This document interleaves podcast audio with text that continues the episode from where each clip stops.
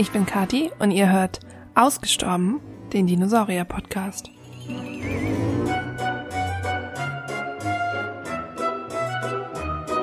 Dieser Podcast ist für alle Dino-Interessierten und vielleicht auch etwas Dino-Verrückten, so wie mich. Ich bin keine Paläontologin, ich habe das also nicht studiert, interessiere mich aber seit ich denken kann für Dinosaurier. In diesem Podcast möchte ich euch Themen aus der Paläontologie einfach und hoffentlich unterhaltsam vorstellen, ohne dass man dafür ein Lateinstudium abgeschlossen haben muss. Wenn ihr Fragen, Anregungen oder Themenvorschläge habt, abonniert einfach meinen Instagram-Kanal zum Podcast und schreibt mir eine Nachricht.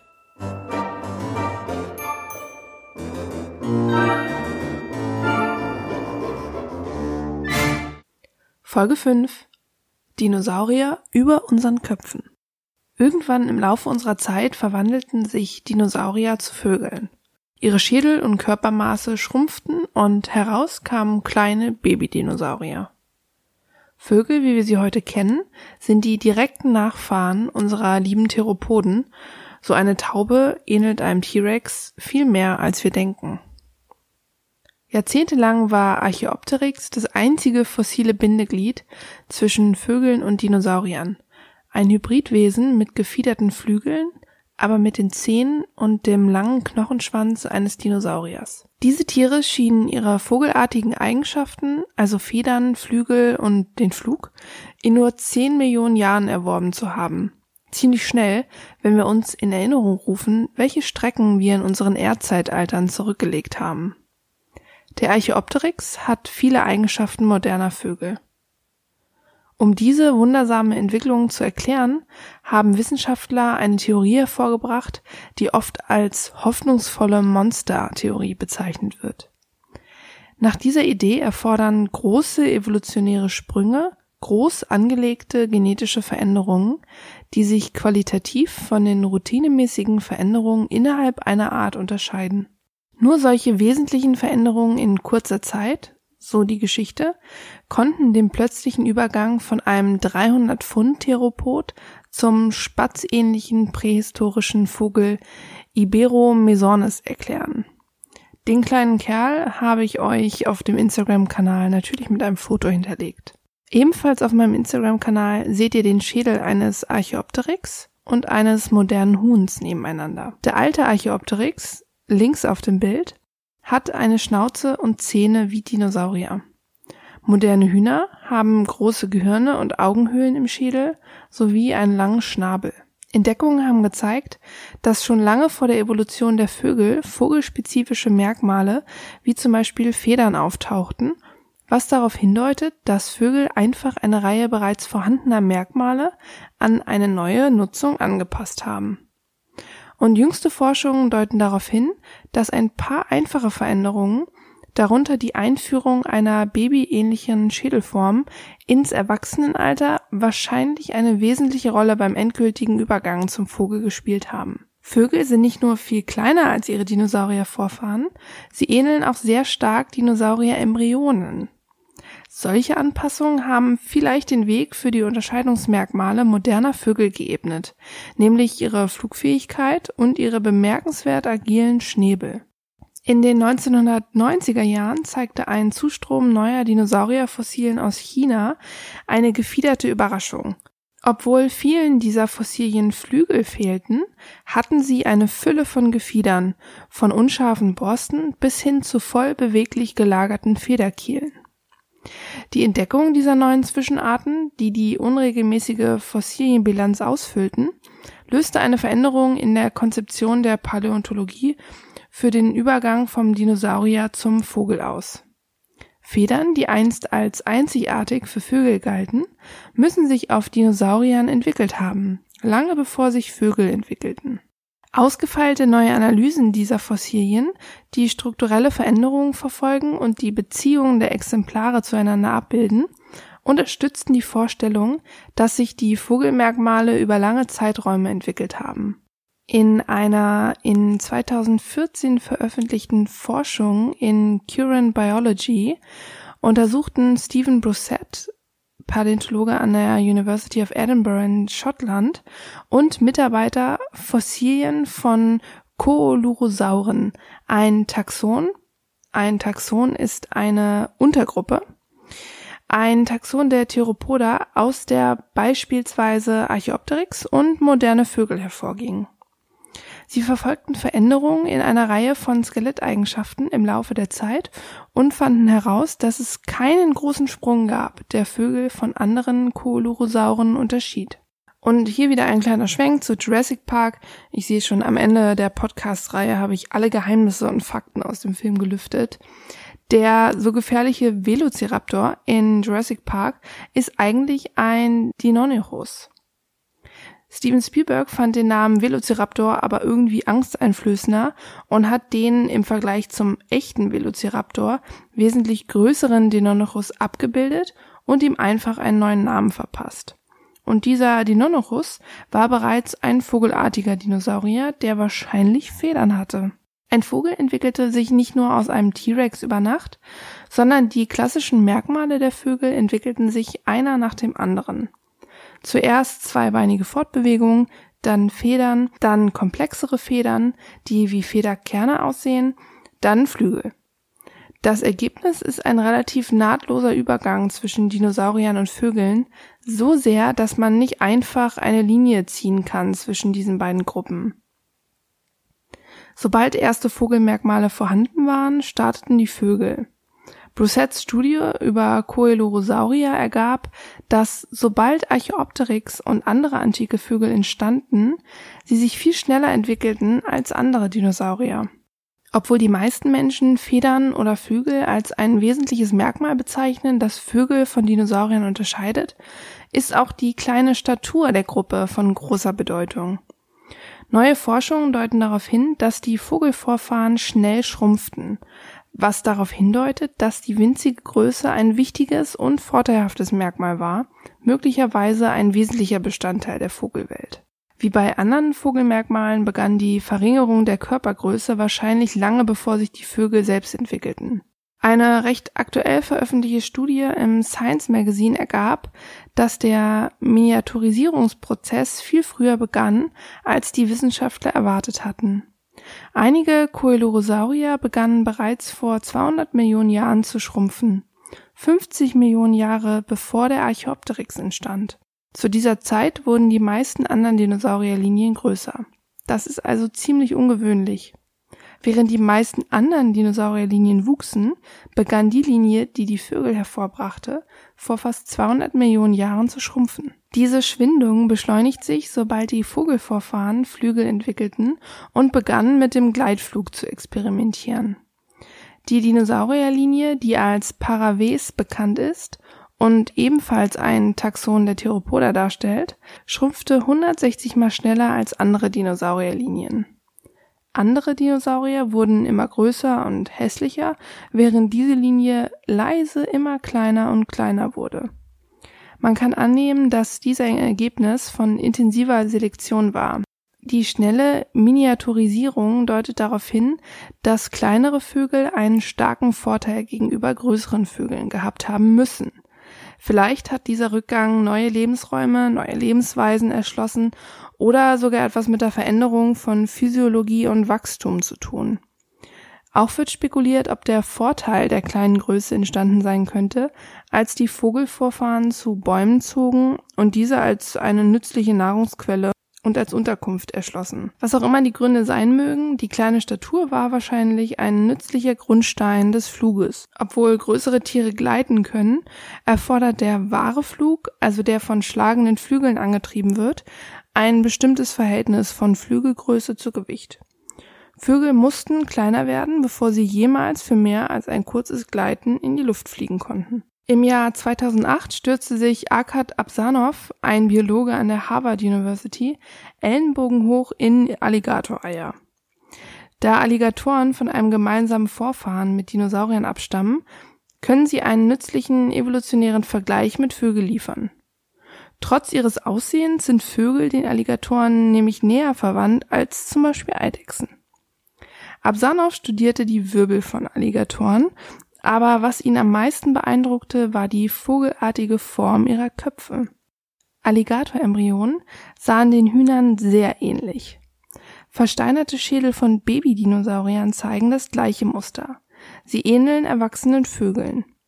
Mit diesen beiden Beobachtungen im Hinterkopf hatte Absanow eine Idee. Vielleicht haben sich die Vögel aus den Dinosauriern entwickelt, indem sie ihre Entwicklungsmuster früh im Leben aufgegeben haben. Um diese Theorie zu testen, sammelt Absanow zusammen mit Mark Norell, einem Paläontologen am American Museum of Natural History in New York, Bad Anjan Bullah, damals Doktorand im Labor von Absanow, und anderen Kollegen Daten über Fossilien aus der ganzen Welt, einschließlich alter Vögel wie Archaeopteryx und versteinerte Eier von sich entwickelnden Dinosauriern, die im Nest starben. Sie verfolgten, wie sich die Schädelform änderte, als Dinosaurier sich zu Vögel verwandelten. Mit der Zeit entdeckten sie, dass das Gesicht sich zusammenzog und die Augen, das Gehirn und der Schnabel wuchsen. Die ersten Vögel waren fast identisch mit den späteren Embryonen von Velociraptoren. Moderne Vögel wurden noch kindlicher und veränderten sich noch weniger von ihrer embryonalen Form. Kurz gesagt, Vögel ähneln kleinen, kindlichen Dinosauriern, die sich vermehren können. Dieser Prozess, man nennt ihn Pädomorphose, ist ein effizienter evolutionärer Weg. Anstatt etwas Neues zu entwickeln, braucht es etwas, das man bereits hat und das erweitert man einfach. Aber warum sollte die Pädomorphose für die Evolution der Vögel wichtig sein? Es könnte geholfen haben, die Miniaturisierung voranzutreiben oder umgekehrt. Größenänderungen sind oft mit Veränderungen in der Entwicklung verbunden, so dass die Auswahl für eine kleine Größe die Entwicklung der Erwachsenenform behindert haben kann. Eine saubere Art, eine Entwicklungssequenz zu verkürzen, ist, nicht mehr mit kleinerer Größe zu wachsen. Ein babyähnlicher Schädel bei Erwachsenen könnte auch helfen, die vergrößerte Hirngröße der Vögel zu erklären, da Babytiere im Allgemeinen größere Köpfe im Verhältnis zu ihrem Körper haben als Erwachsene. Eine gute Möglichkeit, die Größe des Gehirns zu verbessern, besteht darin, die Größe des Kindes bis ins Erwachsenenalter zu erhalten. Tatsächlich könnte die Pädomorphose eine Reihe von wichtigen Übergängen in der Evolution zugrunde liegen, vielleicht sogar der Entwicklung von Säugetieren und Menschen. Unsere großen Schädel im Vergleich zu denen von Schimpansen könnten ein Fall von Pädomorphose sein, aber das führte jetzt zu weit. Darüber hinaus trug die Pädomorphose dazu bei, den Schädel zu einem flachen Untergrund zu machen, auf dem die Selektion neue Strukturen schaffen konnte. Durch das Löschen der Schnauze konnte sie den Weg für ein weiteres sehr wichtiges Merkmal der Vögel geebnet haben. Den Schnabel. Das Problem beim Studium von etwas, das tief in der evolutionären Zeit auftrat, ist, dass es fast unmöglich ist, genau zu wissen, was passiert ist. Wissenschaftler können nie genau entschlüsseln, wie sich Vögel aus Dinosaurier entwickelt haben oder welche Merkmale für diese Transformation wesentlich waren. Aber mit dem Schnittpunkt der drei Bereiche Evolution, Genetik und Entwicklungsbiologie können sie beginnen zu erforschen, wie spezifische Merkmale zustande gekommen sein könnten. Ein besonderes Interesse von Absanow ist der Schnabel, eine bemerkenswerte Struktur, mit der Vögel Nahrung finden, sich reinigen, Nester bauen und sich um ihre Jungen kümmern. Seine Theorie ist, dass der weit verbreitete Erfolg von Vögeln nicht nur auf ihre Fähigkeit zu fliegen zurückzuführen ist, sondern auch auf ihre erstaunliche Vielfalt an Schnäbeln, die teilweise fungieren wie unsere Finger. Eine Forschungsreihe aus 2015 zeigt, dass nur wenige kleine genetische Veränderungen ein Vogelgesicht in eines verwandeln können, das einem Dinosaurier ähnelt. Bei modernen Vögeln verschmelzen zwei Knochen, die als prämaxillare Knochen bekannt sind, zu einem Schnabel. Diese Struktur unterscheidet sich deutlich von der von Dinosauriern, Alligatoren, alten Vögeln und den meisten anderen Wirbeltieren, bei denen diese beiden Knochen getrennt bleiben und die Schnauze bilden. Um herauszufinden, wie diese Veränderung zustande gekommen sein könnte, haben die Forscher die Aktivität von zwei Genen herausgearbeitet, die in den Knochen einiger Tiere vorkommen. Alligatoren, Hühner, Mäuse, Eidechsen, Schildkröten und Emus, eine lebende Art, die an alte Vögel erinnert. Sie fanden heraus, dass Reptilien und Säugetiere zwei Aktivitätspunkte hatten, einen auf beiden Seiten der sich entwickelten Nasenhöhle. Vögel hatten einen viel größeren einzelnen Fleck, der sich über die Vorderseite des Gesichts erstreckte. Die Forscher argumentierten, dass das Alligatormuster als Indikator für das der Dinosaurier dienen könnte, da sie ähnliche Schnauzen und prämaxillare Knochen haben. Dann unterbrachen die Forscher ein vogelspezifisches Muster des Genvorkommens in Hühnerembryonen mit Chemikalien, um die Gene in der Mitte des Gesichts zu blockieren. Aus ethischen Gründen ließen sie die Hühner nicht schlüpfen. Das Ergebnis? Die behandelten Embryonen entwickelten ein dinosaurierhaftes Gesicht. Sie bauten im Grunde genommen ein Vogelembryo zu etwas zurück, das eher wie die Morphologie ausgestorbener Dinosaurier aussah. Die Ergebnisse zeigen, wie einfache molekulare Optimierungen große strukturelle Veränderungen auslösen können. Vögel nutzten bestehende Werkzeuge auf neue Weise, um ein ganz neues Gesicht zu schaffen. Sie haben kein neues Gen oder einen neuen Weg entwickelt. Sie haben nur die Kontrolle über ein bestehendes Gen geändert. Wie die Studien von Brusset und anderen stellt Absanows Studie die hoffnungsvolle Monstertheorie, die ich euch ganz am Anfang der Folge kurz erläutert habe, in Frage. Und zwar auf genetischer Ebene. Die Entstehung des Schnabels erfordert keinen speziellen evolutionären Sprung oder groß angelegte genetische Veränderungen. Vielmehr zeigte Absanow, dass dieselben Kräfte, die die Mikroevolution prägen, kleine Veränderungen innerhalb der Arten, auch die Makroevolution, die Entwicklung ganz neuer Merkmale und neuer Artengruppen antreiben. Insbesondere kleine Änderungen in der Art und Weise, wie Gene reguliert werden, haben wahrscheinlich sowohl die anfängliche Entstehung des Schnabels, die sich über Millionen von Jahren entwickelt hat, als auch die vielfältige Form der Vogelschnäbel, die sich über nur wenige Generationen verändern kann, beeinflusst. Sie zeigen, dass einfache regulatorische Änderungen große Auswirkungen haben können. Aber jetzt wollen wir es natürlich genau wissen. Ist es möglich, aus einem Huhn einen Dinosaurier quasi zurück zu evolutionieren? Jack Horner, ihr erinnert euch daran, einer meiner Lieblingspaläontologen, ähm, ist tatsächlich an einer ziemlich verrückten Forschung dran. Er begann in 2011 für sein Projekt Geld einzusammeln. Was Jack Horner machen möchte, ist tatsächlich den Chickenosaurus zu erschaffen, also ein Dinosaurier aus einem Huhn. Was brauchst genau, um aus einem Huhn einen Dinosaurier zu machen? Drei Sachen.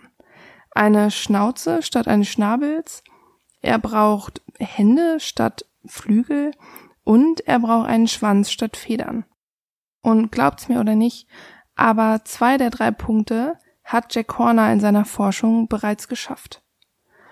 Und jetzt bleibt eigentlich nur abzuwarten, wann die große Revolution ausbricht und man tatsächlich aus einem Huhn einen Dinosaurier erschaffen hat. Die große Frage ist jetzt einfach nur, wie lange dauert's noch, bis Jack Horner diesen unglaublichen Durchbruch schafft und aus einem Huhn einen Dinosaurier macht? Das ist auch wirklich die große Frage, die quasi alle Jack Horner-Fans oder Dinosaurier-Fans beschäftigt, weil man einfach nicht absehen kann, wann dieser Durchbruch passiert. Das Projekt läuft seit 2011 und Innerhalb der nächsten zehn Jahre erwarten wir, dass dieser Durchbruch tatsächlich stattfindet. Aber um ehrlich zu sein, es könnte auch morgen passieren oder in einer Woche. Die Forscher sind tatsächlich schon so weit, dass man eigentlich jede Woche damit rechnen kann, dass Jack Horner diesen unglaublichen Durchbruch in seiner Forschung schafft. Und ehrlich gesagt, ich kann es kaum erwarten, wenn ich daran denke, in meinem Leben tatsächlich einen echten Dinosaurier zu sehen. Und ich glaube, damit bin ich nicht die Einzige. Ich freue mich, dass ihr wieder eingeschaltet habt und ich freue mich, wenn ihr in zwei Wochen wieder einschaltet. Und zwischendurch könnt ihr einfach fünf Sterne auf iTunes hinterlassen oder euch die anderen Folgen nochmal anhören. Bis zum nächsten Mal.